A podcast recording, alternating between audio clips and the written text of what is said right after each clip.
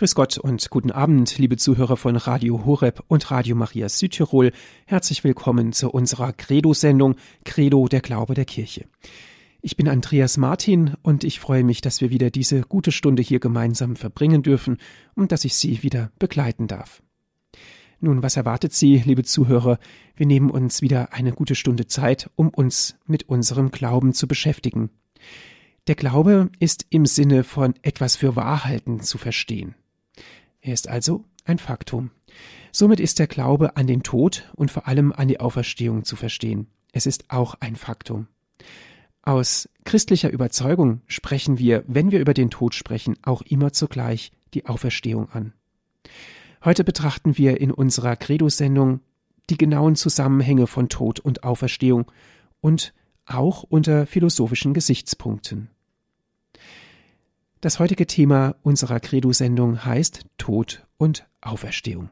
Ich freue mich, dass ich heute Abend einen Experten in philosophischen Fragen begrüßen darf. Es ist der Philosoph Professor Dr. Jörg Splett. Ich wünsche Ihnen einen guten Abend, Herr Professor. Guten Abend. Ich darf Sie unseren Hörerinnen und Hörern vorstellen. Sie sind im Jahre 1936 in Magdeburg geboren.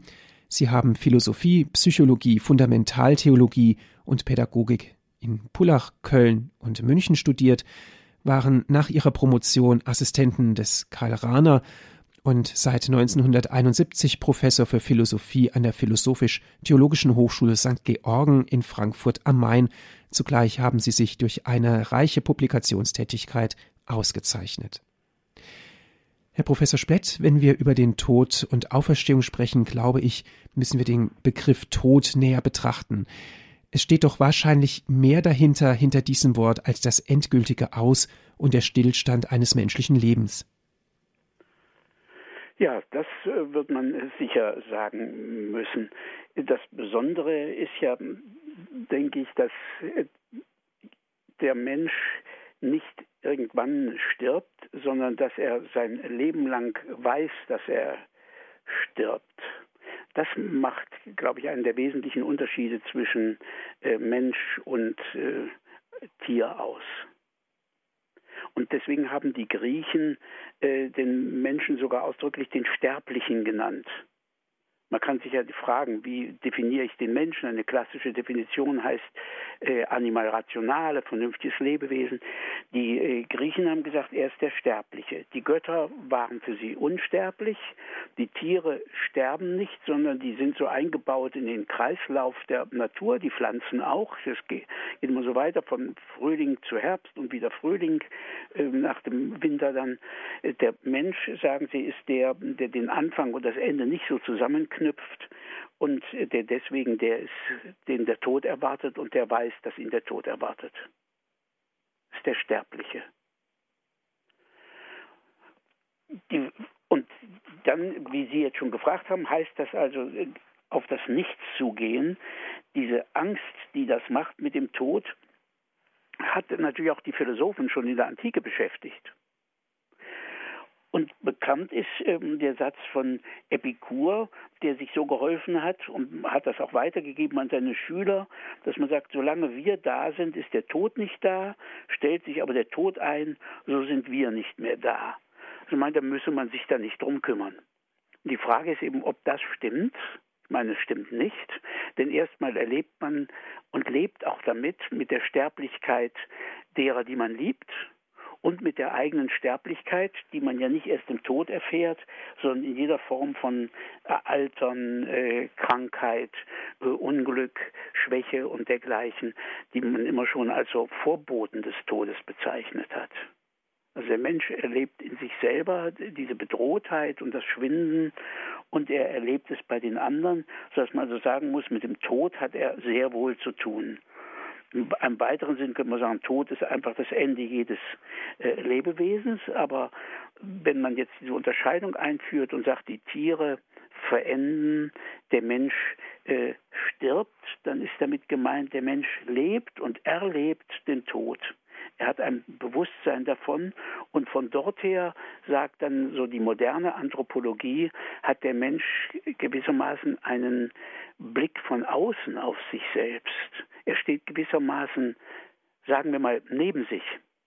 ich muss nicht gleich sagen über sich, so würde es Pascal ausdrücken, aber man kann es ja zunächst einmal für die Zeitgenossen auch vorsichtig formulieren. Er steht jedenfalls neben sich, er hat sich noch einmal im Blick, er kann sich die Welt vorstellen, die Frage ist, wie weit vorstellen, aber er kann es sich vorstellen, die Welt ohne ihn, genau wie er darüber nachdenken kann, dass es die Welt ohne ihn gab, dass es also auch die Welt geben wird, ohne dass er hier in ihr erscheint und da ist. Und von dort her stellt sich dann die Frage, äh, wenn ich den Tod in dieser Weise schon lebe und erlebe, meinen und den anderer, ob dann nicht zum Menschen dazugehört, ähm, dass er den Tod auch überlebt. Also dass der Tod zwar das Ende des Lebens hier in dieser Welt ist und der Möglichkeit, mit ihm Kontakt zu haben, aber dass das nicht äh, alles ist. Und tatsächlich ist dieser Glaube an ein Leben nach dem Tod, sagen wir, Glaube, Sie haben es eben schon definiert, eben eine Überzeugung von über, eine Überzeugung über bestimmte Tatsachen, über das, was der Fall ist. Und da hat man den Eindruck, dass tatsächlich zum Menschen von Anfang an so etwas wie die Überzeugung gehört hat, dass mit dem Tod nicht alles äh, aus ist und das nicht einfach verschwindet. Längst vor dem Bestattungsriten und den Totenkulten der primitiven Religionen äh, haben wir äh, die Grabfunde frühester Kulturen. Das, wie Kultstätten überhaupt, meine ich, ist deutlicher als Steinwerkzeug und Feuerstellen das sicherste Zeichen dafür, dass man es mit Menschen zu tun hat. Die Vorstellungen dieses Fortlebens, die haben dann tatsächlich eine erhebliche Breite. Vom puren Schattendasein in der Unterwelt über unterschiedliche Jenseitsschicksale zu verschiedenen Formen des Fortwirkens im Diesseits bis eben zur individuell gewordenen Wiedergeburt. Aber dass das zum Menschen dazugehört und dass das so gemeint wird, das ist tatsächlich verbreitet. Das heißt, diese allgemeine Vorstellung heute, wo so viele Menschen bis hinein in gläubige Christen und Kirchentagsbesucher, Kirche, Kirchenbesucher äh, meinen, mit dem Tod sei alles aus. Das ist tatsächlich eine ganz neue und ungewöhnliche Entwicklung, wo man sich dann Gedanken darüber machen müsste, wie kommt es dazu. Darum dächte ich, sollten wir in dem Fall tatsächlich erst einmal etwas zur Geschichte dieser Frage und dieser Problematik sagen. Wir können nicht jetzt da die ganze Weltgeschichte behandeln, aber schauen wir doch auf die Geschichte im europäischen Denken. Dann ist sicher der erste große Name für nicht bloß Philosophen äh, der Name Platon der diesen abendländischen Blick über die Todesgrenze hinaus äh, dem die Bahn vorgegeben hat. Bestimmt nämlich die Seele als das, was unsterblich ist, in der Trennung von Leib und Seele, so wird der Tod aufgefasst, den Zerfall des Leibes überdauert.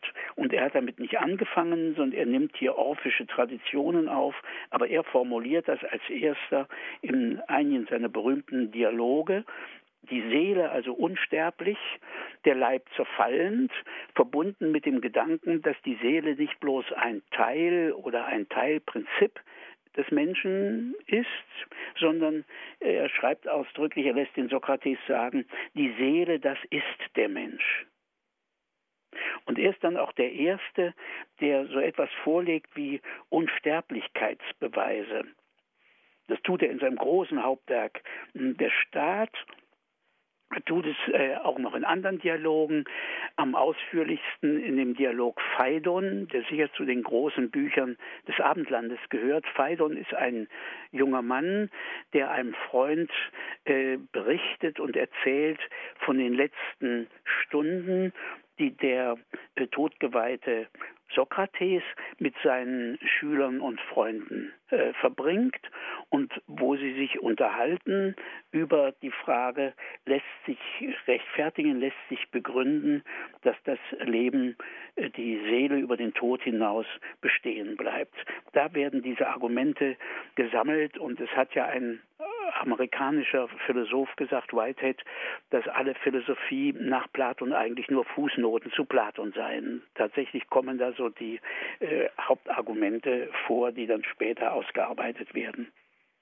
Vielleicht sollte man, immer ich diese Argumente jetzt ein bisschen darlege, erstmal nochmal darauf hinweisen, dass man offenbar vom Leben nach dem Tod richtig nur spricht, wenn man irgendwie äh, persönlich betroffen ist. Da kann man die Frage noch offen lassen, ob da der Sokrates betroffener ist oder ob seine Freunde betroffener sind. Aber dass man davon nur redet, wenn man weiß, es geht uns etwas an und nicht so völlig neutral theoretisch. Und das Zweite ist, dass hier bei Platon der Sokrates redet. Die Begegnung mit diesem Mann der selber nichts äh, geschrieben hat und den wir eben nur aus äh, den äh, Werken Platons kennen und aus Überlegungen und äh, Texten auch anderer Zeitgenossen, aber er selber hat nichts geschrieben. Dieser Mann hat äh, das Leben des jungen Platon völlig umgekrempelt. Platon, ein junger Mann aus adeligem Haus, der Dramenschreiber äh, werden wollte, wird durch ihn so getroffen, dass er ähm, zu diesem Begründer des abendländischen äh, Philosophierens wird. Und dass jetzt dieser großartige Mann von seiner Vaterstadt zum Tod verurteilt wird, das hat ihn so äh, getroffen, dass er äh, die zugleich erfahrene Gelassenheit dieses Lehrers sich nur so erklären konnte, dass er sagt, der Tod ähm, trifft offenbar nicht den Menschen ganz. Wir haben unseren Leib nur, statt er auch zu sein, wie äh, ich sagen würde, der Tod betrifft nur ein etwas an uns und nicht eigentlich uns. Also das halten auch Gegner dem Platon vor. Man kann sagen, er nimmt den Tod nicht ernst. Was heißt Tod, wenn ich sage Trennung von Leib und äh, Seele? Wo kommt da eigentlich der Tod vor? Die Seele stirbt nicht, der Leib stirbt nicht, sondern verwest und zerfällt. Und ich, der ich sterbe, komme in der Definition gar nicht vor. Das sollten wir schon mal festhalten. Aber erstmal will ich ihn ja nicht kritisieren, sondern nur einfach zeigen, diese Spannung auch zwischen ihm und unserer äh, Getroffenheit und der Frage, ob nicht auch wir immer wieder in der Gefahr wären, dem Tod auszuweichen in irgendeiner Form, dieser wirklichen Bedrohung, die dort geschieht indem wir entweder von einem totalen Ende reden oder auf der anderen Seite ihn nicht voll ernst nehmen. Ich bin davon überzeugt, dass wir den Tod nicht richtig denken können. Dass wir nur ausschließen können, was er nicht ist. Er ist weder völlige Auslöschung noch einfach nur, wie Feuerbach gesagt hat, äh, ein Pferdewechsel ein Aufstieg in eine höhere Etage, sondern er betrifft uns ganz und nicht zum Teil, aber er löscht uns nicht ganz aus. Darüber wird zu reden sein. Aber jetzt erstmal die Gründe bei Platon. Platon setzt erstmal an mit dem allgemeinen Kreislaufgeschehen der Natur und verbindet das mit seinem Gedanken von der äh, Wiedererinnerung. Diesen Gedanken der Wiedererinnerung, der war für ähm, Platon wichtig als Erklärung, dass wir Grundeinsichten haben. Er hat also in einem Dialog äh, unterhält der Sokrates sich mit einem jungen Sklaven und bringt den durch geschickte Fragen dazu, dass er äh, geometrische Wahrheiten erkennt und ableitet, ohne das je studiert zu haben. Dann fragt sich äh, Platon, woher kann eigentlich der Mensch auf solche Weiden kommen, die er nie gesehen hat in dem Sinn, sondern die er einsieht. Und dann ist die Erklärung, die sich ihm aufdrängt, die zu sagen, äh, das, das muss ich früher erlebt haben und gesehen haben vor meiner äh, Geburt. Das war ein weit verbreiteter Gedanke. Der Kreislauf, der überhaupt da ist, aus Totem entsteht Leben. Das hatte man beobachtet, wenn so Dreck und Zeugs herumliegt, hinterher krabbelt es da drin. Also es gibt Todes aus Leben, Leben geht in den Tod und dieser Wechsel zusammen mit dieser Einsicht, sagt er, das ist so ein Gedanke, dass also die Seele offenbar vorher schon da ist und dann ähm, ins, in, in die Welt kommt. Man hat dann auch so erklärt, zum Beispiel diese Regenrinne, sage ich immer, die wir unter der Nase haben, zwischen Nase und Oberlippe, die kommt von dort her, dass beim äh, Geburt des Menschen der Engel der Geburt dem, äh, neu, dem Menschen den Finger auf den Mund legt, äh, damit er nicht äh, erzählt und äh, weiß und sagt, was er da früher erlebt hat. Also das ist ein erster Gedanke. Äh, wichtiger sind die weiteren Reflexionen, vor allen Dingen der Gedanke, dass die Seele ewige, unwandelbare Ideen, Wahrheiten, wir sagen heute auch Werte, äh, erkennt und Gleiches kann ja nur von Gleichem erkannt werden. Also sagt er, ist auch die Seele nicht bloß hier so vergänglich und so daher, sondern da sie unvergängliche und unveränderliche Wahrheiten erkennen kann, ist sie auch selber dieses. Dann ist die Seele als Prinzip einfach. Und ein einfaches kann ja nicht in äh, Teile zerfallen und aufgelöst werden. Und ein letztes, die Seele ist vom Wesen her Leben und Lebensprinzip und ein Leben kann so wenig sterben, wie das Feuer kalt werden kann. Das Feuer kann ausgehen, wenn nichts mehr zu brennen ist, aber Feuer kann nicht kalt werden. Das sind so Bilder. Und die nimmt er immer wieder auf. Das Leben selber bewegt sich als Lebensprinzip, die Seele, und als solche kann sie nicht sterben. Das sind seine Argumente. Ja, was sagen wir jetzt zu diesen Argumenten des Sokrates? Ich glaube, man sollte als erstes in aller Offenheit sagen, es sind keine zwingenden Argumente. Es ist nicht das, was man sich heute unter Beweis vorstellt, was es in der Philosophie überhaupt nicht, überhaupt nicht gibt in wesentlichen Fragen. Das gibt es in der Mathematik und in der Physik. Dort gibt es zwingende Argumente, aber nicht in solchen Grundsatzfragen, weil ich dort immer das Ganze als Ganze bedenke. Und für diese Ganzheitsüberzeugung, sagen wir mal so, für die Auslegung, für das Verständnis einer solchen Ganzheit, dafür möchte ich jetzt den philosophischen Glaubensbegriff verwenden. Das ist keine, äh, das lässt sich gut mit ihrem verbinden. Also einerseits sagt man, Glauben heißt, ich nehme das Wort eines anderen auf und halte es fest. Der Philosoph Karl Jaspers hat gesagt, Glauben könnte man auch nennen, diese Gesamtdeutung von Fakten. Zum Beispiel, ich habe vor mir ein, ein Papier mit Schriftzeichen drauf und lese das.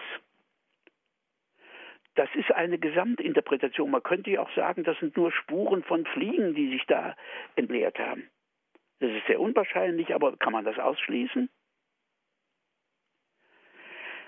Also, Glaube als Gesamtauslegung von Dingen und drum lässt Sokrates zum Beispiel zu, während er das so darlegt, sagt einer seiner Schüler zu ihm, hör mal, ich und mein Nachbar hier, wir sind noch genötigt, Unglauben zu hegen.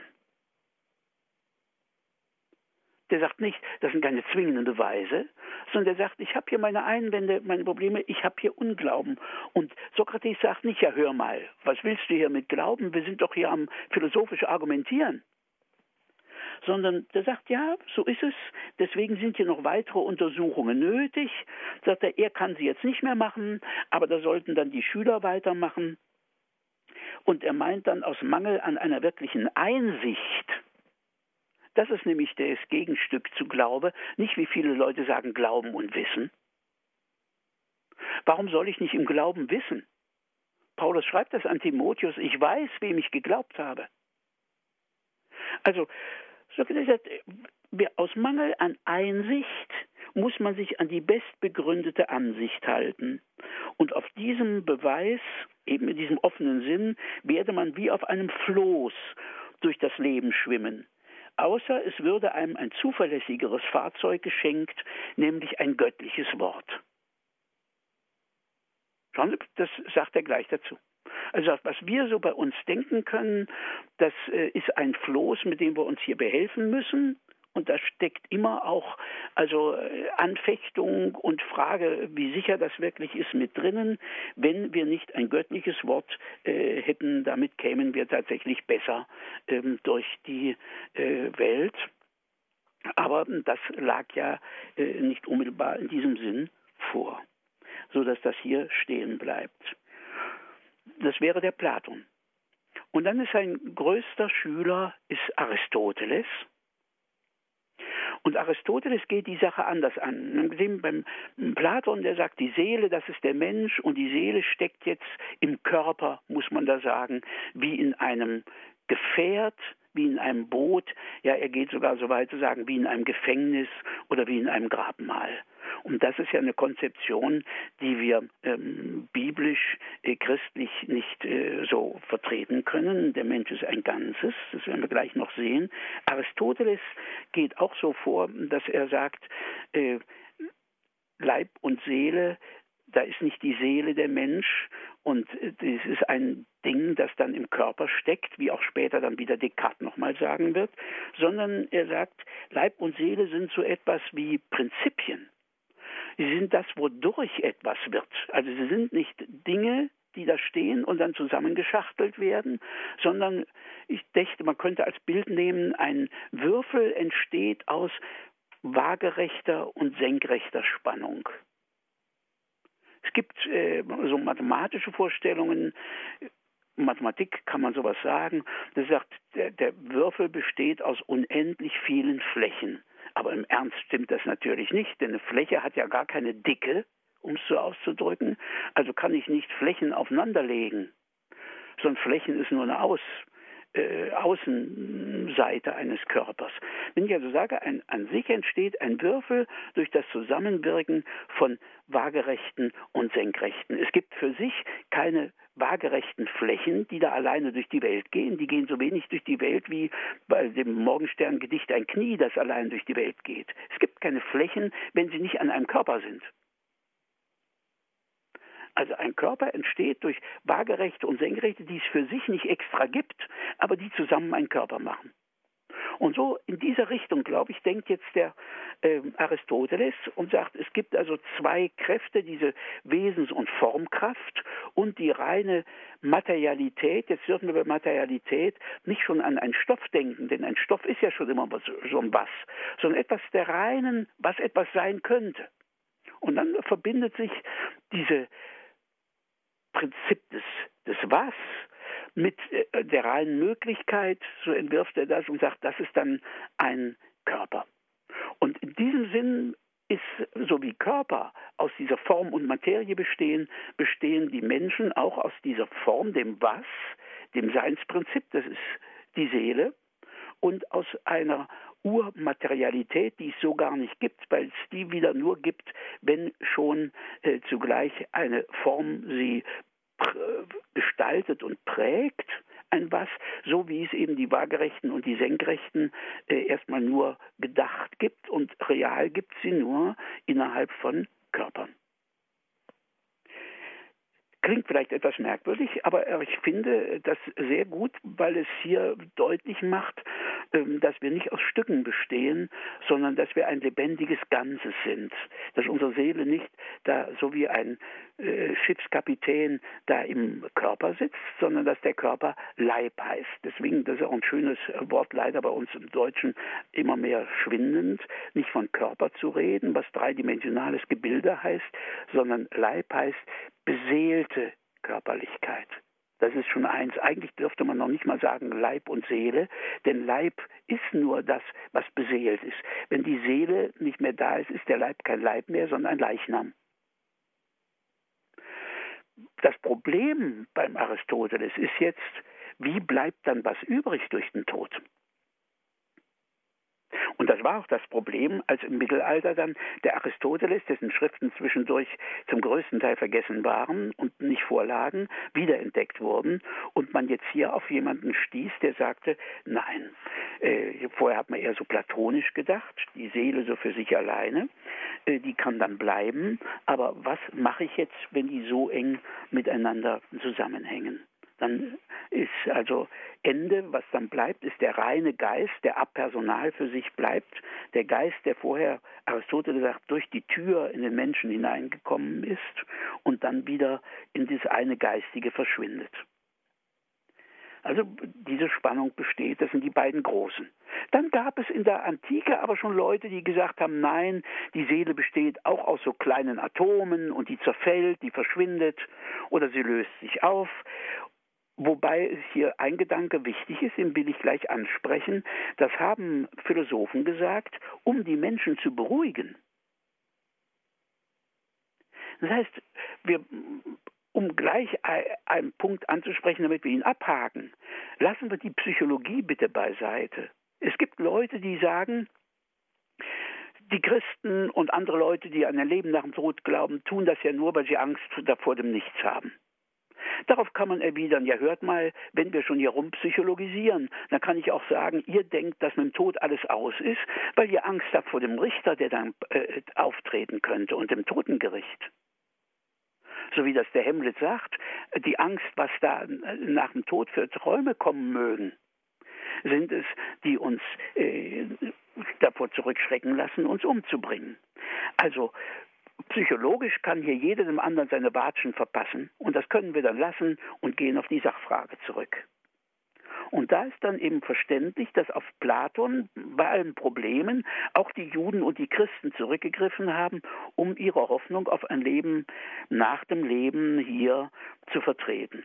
Zwar muss ich klar machen, dass biblisch der Mensch sich nicht aus Stücken zusammensetzt, sondern die Wörter, die dort da sind, also Nefesh, so die, die, das, das Streben und Begehren, äh, die Ruach, die Geistwirklichkeit des Menschen, Bassar, seine Fleischlichkeit, die darf ich jetzt nicht wie bei den Griechen so zusammendenken, sondern der Mensch als Ganzer ist sowohl äh, seelisch, geistig äh, wie leiblich. Das ist ja eins. Und für äh, das alte Israel wird es auch so gedacht, dass dann äh, der Mensch eben in die Sheol, ins Schattenreich entschwindet. Das ist so etwas, ein Existieren wie äh, fast nicht existieren in der Form. Aber in der, in der späten äh, Zeit, so ab 200 vor Christus, übernimmt dann eben äh, wächst dann auch in Israel dieses Bewusstsein, dass der Mensch nicht einfach verschwindet. Wir kennen die äh, äh, Anfrage der Sadduzäer, die nämlich altmodisch waren und sich auf die fünf Bücher Mose bezogen und die ja Jesus dann da aufs Glatteis führen wollen, indem sie ihm die äh, Geschichte vortragen von einer Frau, die mit sieben Brüdern verheiratet war und sagt, wer kriegt die denn da jetzt im äh, Himmel von dem ihr da redet, äh, das kann doch nicht sein. Und äh, wo Jesus ihnen antwortet, er muss ihnen ja antworten aus der Schrift, aber aus der Schrift, die sie anerkennen. Also geht er zurück bis zum äh, Exodus-Buch und äh, sagt, dass äh, Gott dem Mose sagt, er sei der Gott Abrahams, Isaaks und Jakobs und sagt, und ihr werdet doch wohl nicht behaupten, dass Gott ein Gott von Leichen ist, von Toten ist, sondern er ist ein Gott von Lebenden und darauf können sie nichts erwidern. Also auch in Israel ist dieser Gedanke da, aber wenn man jetzt ins Gespräch mit anderen Menschen kam, musste man ja äh, versuchen, auch auf der philosophischen Ebene zu argumentieren und da haben eben auch die Juden wie die Christen dann äh, die platonischen Ideen übernommen. Und das verquickt sich dann im Mittelalter Thomas von Aquin, der auf der einen Seite versucht, den Aristoteles zu taufen, und das aufzubrechen, was, äh, wie er das äh, macht und Platon auch zusammen zu verbinden, was so die Fachleute eben auch zeigen, was dann zu Problemen führt beim äh, Thomas, dass er manchmal mehr wie Platon argumentiert und mehr wie Aristoteles. Äh, da sind Denkschwierigkeiten drin, aber das bleibt erstmal bestehen. Und von dort her ist der Glaube eigentlich selbstverständlich, der da besteht, dass das Leben den Tod hinausgeht, wobei dann im Spätmittelalter daraus eine ziemlich massive Angst auch vor dem Tod hervorgeht. Man hat davon gesprochen, dass das Spätmittelalter bestimmt ist durch äh, den Triumph des Todes. Sodass dann mit dem äh, neuen Eintreten der antiken Positionen in der Renaissance eben die ganzen alten Texte auch wieder hervorkommen.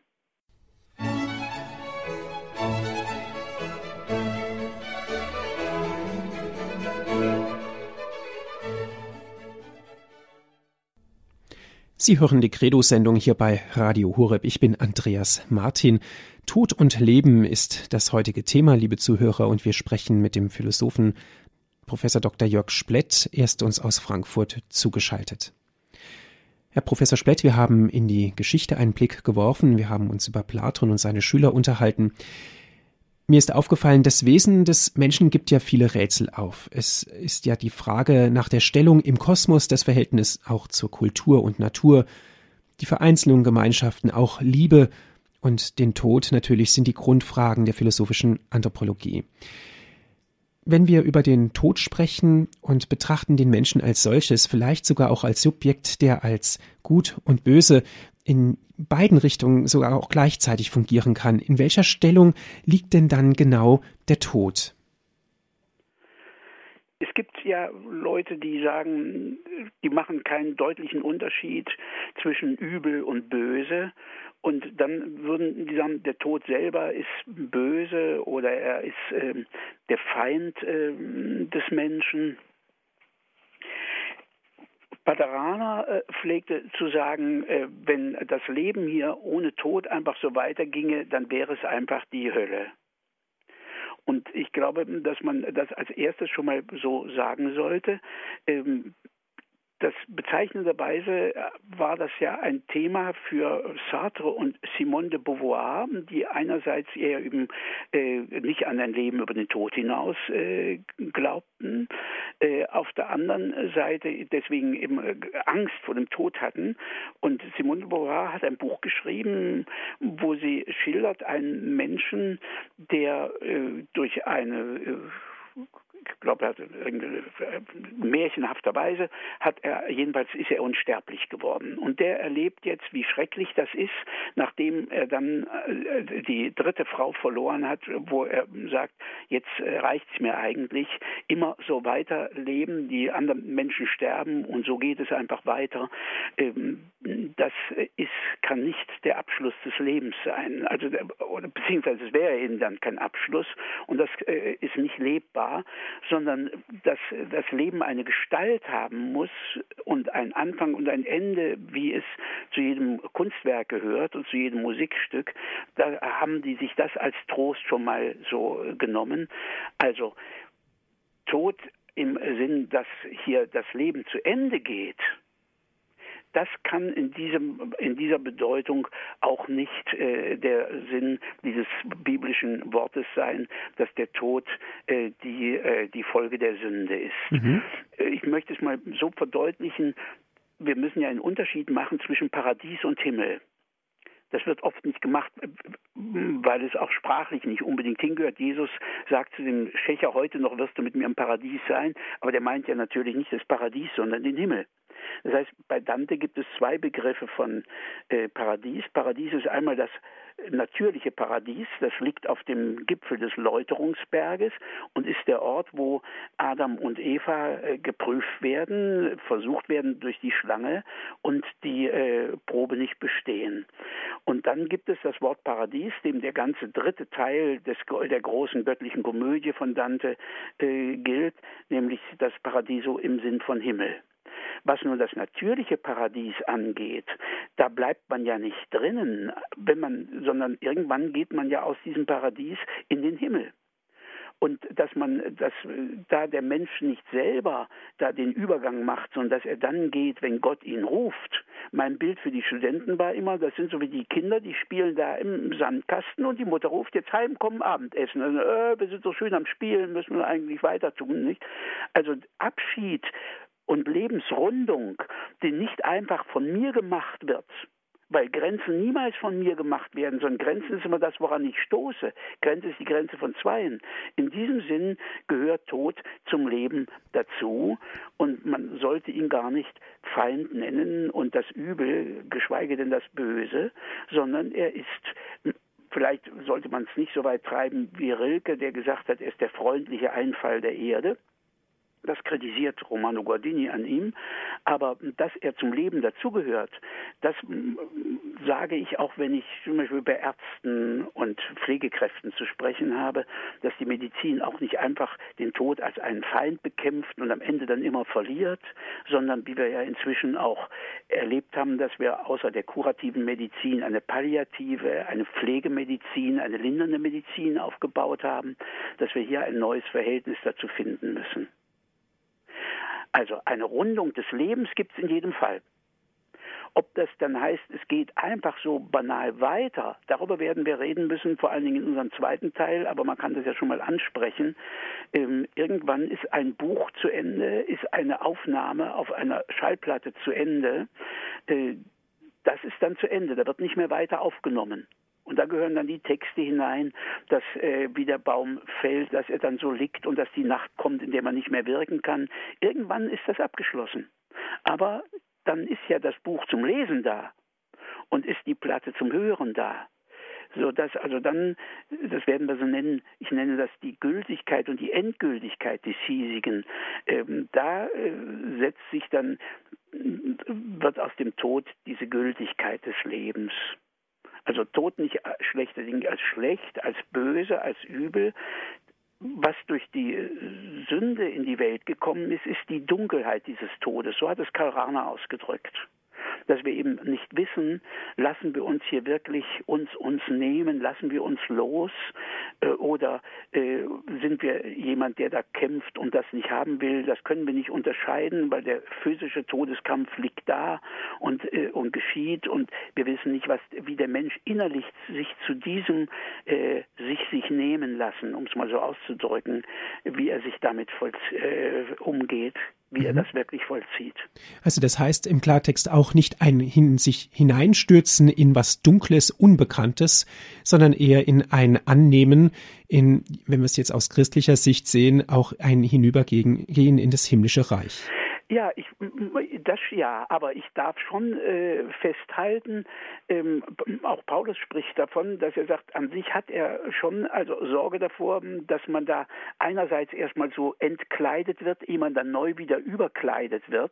Also dass der Tod etwas zu tun hat mit dieser radikalen äh, äh, mit dem radikalen Einschnitt, ähm, dass äh, das Bild ist, das im Wasser ertrinken und aus dem Wasser wieder auferstehen. Äh, das sollte man schon sagen. Also diese Form knüpfe mal an, was ich vorhin gesagt hatte, dass wir den Tod eigentlich nicht richtig denken können. Kann ich natürlich auch nicht, wenn ich sage, wir alle können es nicht richtig. Aber wir können versuchen, auszugrenzen, wie es nicht geht. Und da gibt es eben ein zu sehr bloß im Finstern und Schwarzen hineingehen und sagen, das ist der Abgrund des Nichts auf der einen Seite.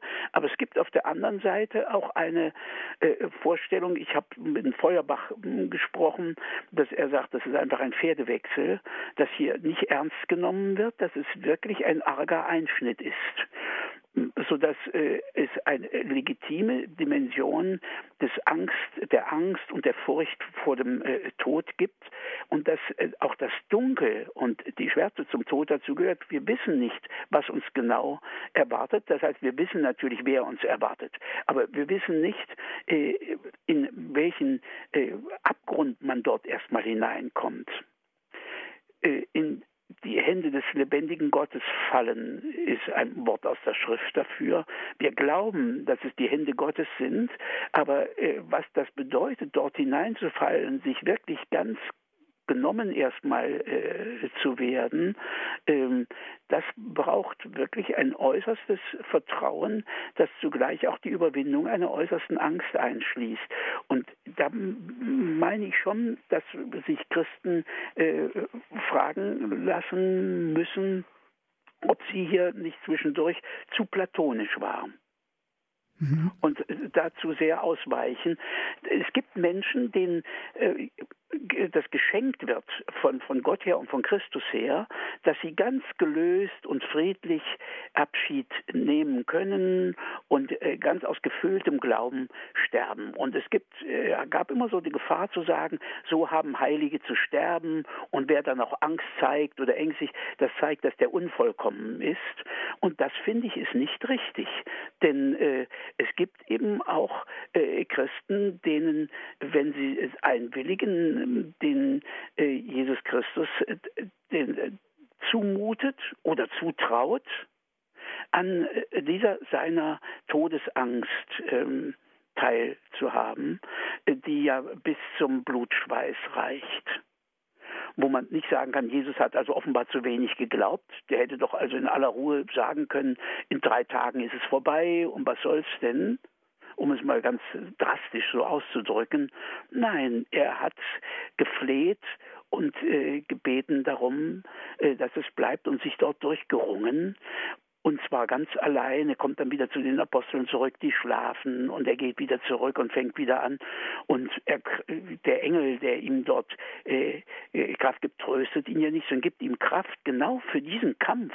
Denn danach ist die Rede vom Blutschweiß so dass man diese Dimension, glaube ich, heute stärker auch wieder sehen muss als früher. Früher hat man so vom Griechischen her gedacht, zum Beispiel auch in der Mystik, und hat gesagt, ja, diese Nacht der Sinne und die Nacht des Geistes, das ist ein erster Läuterungsprozess und danach kommt dann die äh, himmlische Hochzeit, schon mystisch, jetzt hier eben schon auf Erden für den Mystiker und damit ist es schon getan, während wir wissen, nein, dass äh, die, äh, das große Mystiker in der Neuzeit, denke, denken Sie nur an die kleine Therese, gerade am Ende in diese Nacht geführt werden.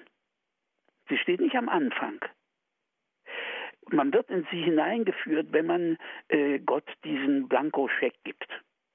Diese Dimension, glaube ich, äh, die ist in der Tradition äh, immer wieder etwas zurückgetreten und äh, die sehen wir heute deutlicher.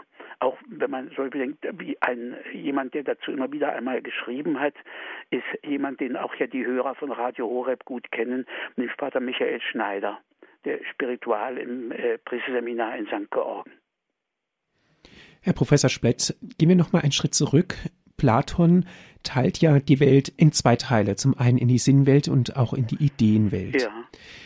In welche Welt gehört der Tod? Ist das nur eine Idee oder ist es ein, natürlich ist es ein Faktum, wenn ein Mensch aufhört ja, zu atmen und das Herz ja. bleibt stehen, aber aus philosophischer Sicht? Ich meine, aus philosophischer Sicht gehört er genau beiden äh, äh, Welten an. Denn äh, jedenfalls äh, der Tod, von dem wir hier reden, der menschliche Tod. Es gibt den Tod, der ganz hier in die Welt gehört und das ist die Weise, wie Pflanzen und Tiere äh, eben ihr Leben beenden. Äh, da ist genau diese Dimension nicht da. Deswegen heißen, äh, ist, sagt man auch, die sterben nicht, also in diesem klassischen Sinn, sondern wer stirbt, der äh, erfährt tatsächlich diese, diese eigentliche Abgründigkeit, also nicht bloß diese physische äh, Angst und Erschrecken, psychische Angst des Tiers, wenn jetzt der Tod es anfällt, sondern äh, der muss damit umgehen, dass er seine Grenze weiß. Ich muss ein Geistwesen äh, sein, äh, möchte ich mal so formulieren, ich muss ein Ideenwesen sein, um sterben zu können. Diese, äh, diese scharfe Trennung, dass man sagt, den Geistwesen geht der Tod nichts an und das sei nur Sache für die Sinneswesen, das wird eben der Sache nicht gerecht, meine ich sondern es gibt eben diese, äh, diese Geistwesen, den Menschen, der deswegen auch die Mitte der Schöpfung darstellt, und Gott ist Mensch geworden. Äh, das ist ja die christliche Botschaft. Er ist nicht Engel geworden, er ist Mensch geworden, um genau diese Verbindung Verbindung dieser beiden Welten, die eben sich durch nicht so getrennt sind, wie es so beim Plato klingt und wie es dann bei Descartes wieder aussieht, sondern die sich so durchdringen, wie eben, um bei meinem Bild zu bleiben, diese Senkrechte und die Waagerechte. Das genau macht äh, den Ernst, äh, die, äh, die Last des Menschen aus. Und das macht die Größe äh, des Menschen gegenüber den griechischen Göttern aus. Das wollen wir ja doch nicht vergessen. Nur der Mensch kann für jemanden sterben. Die Götter können das nicht, die prügeln sich da oben rum und wenn der Tod an ihre Lieblinge kommt, dann müssen sie ihre Lieblinge verlassen, die bleiben nicht bei deren Tod. Und deswegen sind die Götter Hölderlin sagt, schicksallos wie der schlafende Säugling, die sind unter menschlichem Niveau. Und die Christen wissen von einem Gott, der auch für jemand sterben kann. Da kommt also ein Ernst hinein, den in dieser Dimension äh, Sokrates nicht kannte, Plato nicht kannte. Ich glaube, das muss man in aller Schärfe und allem Ernst zu sagen. Und da, da das etwas so Bedrohliches und Erschreckendes ist, muss man sich nicht darüber wundern, dass eben auch die Christen sehr stark immer wieder und zu stark, erlaube ich mir zu sagen, beim Platon als solchem angeknüpft haben. Das, so dass Nietzsche dann ja diese berühmte Formel geprägt hat, das Christentum sei der Platonismus fürs Volk. Ja, das sind natürlich harte, aber auch wahre Worte. Auf eine Sache möchte ich auch gerne noch ein bisschen hinaus, und zwar ist die Beziehung zwischen Tod und Liebe. Ja, das ist ähm, wirklich ganz äh, zentrales Thema. Ähm, da gehört ja ein Wort hin, das ich äh, besonders äh, liebe, und zwar äh, hat der äh, christlich äh, gewordene französische Philosoph Gabriel Marcel aus dem vorigen Jahrhundert, der hat zu, der ist so der Philosoph der Treue zu den Toten. Er hat sehr früh als Kind seine Mutter verloren. Er hat dann im Ersten Weltkrieg beim Roten Kreuz gearbeitet, in den vermissten äh, Diensten und Suche. Und sein großes Thema war eigentlich die Treue zu den Toten sagt, wir gehen an sich mit den Toten so um, sagt er, dass wir sagen, wir gehen so weiter in die Zukunft und der Tote ist da irgendwo unterwegs hingefallen und liegen geblieben und wir können seine Fackel weitertragen, so wie es so moderne Theologen auch gibt, die reden davon, dass die Sache Jesu weitergeht. Also der ist dort tot und wir selber gehen weiter, sagt er, das kann doch nicht wirkliche Verbundenheit der Liebe sein. Und dann sagt, gibt es eine zweite Möglichkeit. Jemand ist, der, der, geliebte Mensch stirbt und dann will man selber auch nicht mehr leben und lässt also das gedeckt dort stehen, lebt nicht mehr, lebt, versucht sich rauszuhalten. Dieser äh, Philosoph Gabriel Marcel hat äh, auch Theaterstücke geschrieben, äh, berühmte und große Theaterstücke, obwohl sie eben dann untergegangen sind, weil sie nicht heranreichten an die Wirkung, die sein Zeitgenosse Sartre hatte mit seinen Theaterstücken und anderen. Und er hat ein Theaterstück geschrieben, wo eben auch äh, das geschildert wird, wie er jemand einfach tot sein will äh, und nicht mehr leben will, äh, nachdem er äh, den geliebten Menschen verloren hat. Und das geht nicht, sondern es äh, geht ja gerade darum, dass man lebt und weitergeht.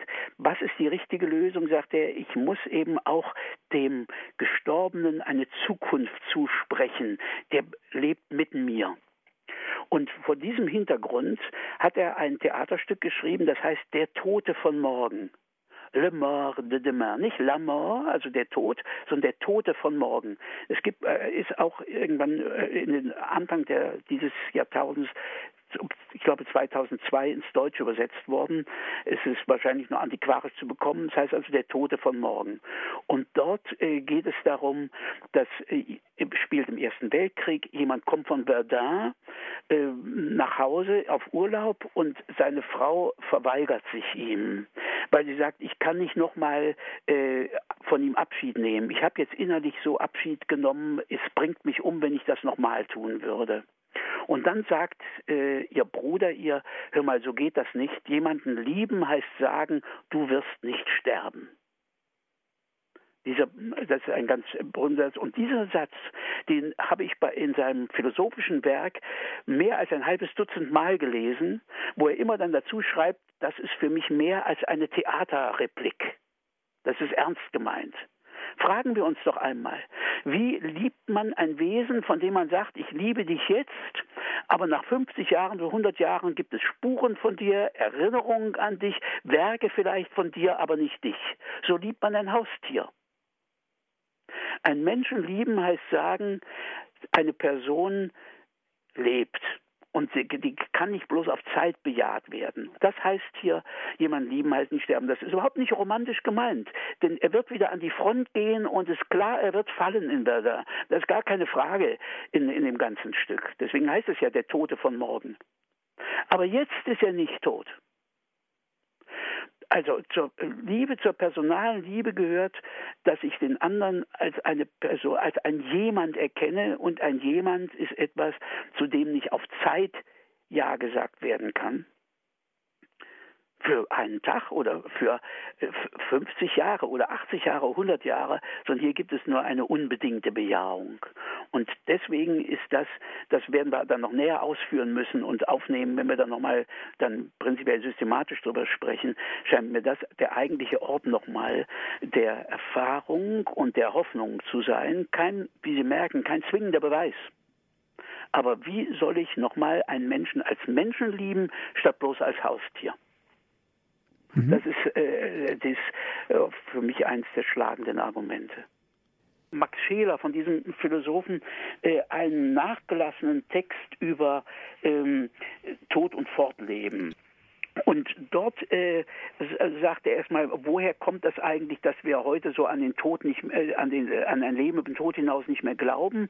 Und dann sagt er, das hängt nicht mit der Wissenschaft zusammen oder mit all dem, denn die Wissenschaft ist immer nur der Totengräber eines Glaubens. Der kann keinen Glauben töten sondern hier fehlt ein richtiger Sinn für den Tod. Er sagt, in der Neuzeit denken wir den Tod eben als einen Abschnitt, als einen Abbruch, als ein Unglück und suchen dann hier zwingenderweise hier in der Welt und das geht eben nicht, während wenn ich begreifen muss, dass wir schon jetzt hier in unserem Leben mit unserem Personensein über den Körper hinausreichen und Leib sind, also dass ein Verneigen zum Beispiel nicht eine Wirbelsäulenknickung plus gesellschaftlicher Interpretation ist, dass Augen nicht einfach Galertkugeln oder Hautlappen sind, sondern dass mich im Blick des anderen die Seele trifft Fenster der Seele sagen die Poeten und das ist nicht poetisch, das ist ganz ernst. Ich sehe den Blick des anderen. Die Augen sind keine Kameras. Wie sollen dann Blicke töten können? Warum soll es dann so spannend sein, die Kameras aufeinander zu richten? Er sagt, nein, wenn ich richtig lebe, erlebe ich einen Überschuss von Person und Geistigkeit über pure Materialität. Gesicht ist was anderes als äußere Fläche, Augen sind was anderes als Galertkugeln, äh, Haltung ist etwas anderes als äh, eine materielle Richtung. Und wenn ich das anerkenne, sagt er, dann ist überhaupt nicht einzusehen, warum ich mit dem Zerfall jetzt des Körpers sagen muss, diese Überlegenheit ist verschwindet. Und er sagt dann, da muss man sich erinnern, dass eben Fichte zum Beispiel gesagt hat, es gibt eine Art von Gläubigen, die sagen, äh, der einzige Grund fürs Fortleben ist begraben werden. Und dann gibt es andere Leute, die sagen, der einzige Grund äh, fürs Nicht-Fortleben ist es begraben werden. Und er sagt, und beide begreifen nicht, dass die Stellung zum Tod davon zusammenhängt, wie wir eigentlich leben. Die Frage der inneren Existenz, bin ich bloß meine Körperlichkeit oder bin ich nicht Person in Leiblichkeit, in diesem Überschuss. Und dieser Überschuss, der hier räumlich da ist, warum soll es den nicht auch zeitlich geben? Und darum sagt er, mir helfen Beweise nichts, mir helfen nicht spiritistische Erfahrungen, die, äh, mir helfen auch nicht äh, Nahtod, Erfahrungen, so wichtig die sind, sondern hier geht es darum, gibt es eine wirkliche Endgültigkeit des Personalen oder nicht? Und darum läuft es darauf hinaus. So schließt auch Josef Pieper sein schönes Buch über den Tod mit einem Kierkegaard-Satz, dass er sagt, die Frage nach der Unsterblichkeit ist keine gelehrte Frage, Sie ist eine Frage der inneren Existenz, eine Frage, welcher der Einzelne sich stellen muss, indem er Einkehr hält bei sich selbst ist nur in dem Punkt entscheidbar an der Art, wie wir täglich und stündlich von Sekunde zu Sekunde leben. Ja, Herr Professor Splett, herzlichen Dank, dass Sie sich die Zeit genommen haben, hier bei Radio Horeb in unserer Credo-Sendung über das Thema Tod und Auferstehung zu sprechen. Und schönen Dank Ihnen, Herr Martin, für die freundliche Einladung dazu. Gerne. Liebe Zuhörer, wenn Sie diese Sendung noch einmal hören möchten, Sie wurde für Sie aufgezeichnet. Bestellen Sie sich einen CD-Mitschnitt. Rufen Sie an unseren CD-Dienst unter folgender Telefonnummer 08323 9675120. Noch einmal die Telefonnummer von unserem CD-Dienst, das ist die 08323 9675120.